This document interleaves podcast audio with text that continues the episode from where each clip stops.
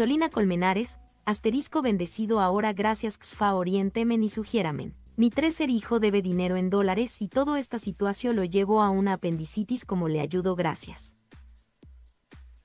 Deseo que tu hijo pronto se recupere. Muy pronto. Por supuesto que es una situación complicada porque hay mucha preocupación. La mejor manera de ayudarlo tiene que ver con cómo percibes las cosas. No percibas a tu hijo culpable ni a nadie. Solamente está experimentando una situación que quizá no la planeó ni la pudo estructurar para prevenir ciertas cosas. Le puedes ofrecer tu ayuda directamente. Hijo, ¿en qué te puedo ayudar? Tal vez él te diga, bueno, dame dólares. O tal vez te diga, quédate conmigo, apóyame. No me juzgues. Una de las cosas buenas dentro de la práctica del curso es que ayudamos a los demás cuando no los juzgamos y nos convertimos en canales del Espíritu Santo.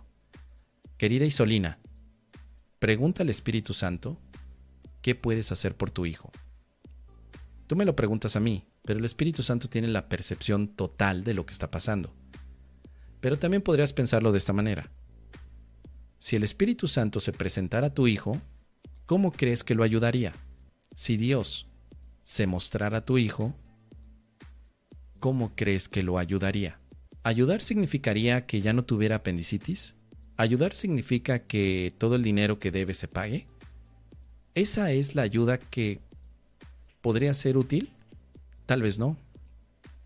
No lo podemos saber, pero Dios sí. Sé un canal de ayuda quiere decir calmar tu propia mente y darte la oportunidad de saber que Dios está en la mente también de tu hijo. Y por lo menos te puedes acercar a tu hijo y decir, no sé cómo ayudarte, pero estoy contigo.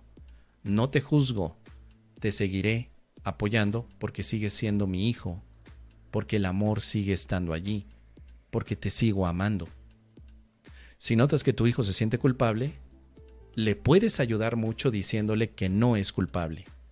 Que quizá cometió un error, como tú y yo y los trillizos, Austreberto, Roberto y Heriberto, que también se equivocan. Pero que eso no lo hace culpable.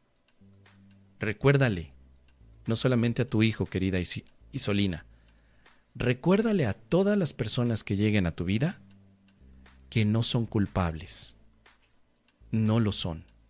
Que se han equivocado pero que pueden corregir y que para eso nos vamos a ayudar todos juntos. Es lo que te puedo compartir, querida Isolina.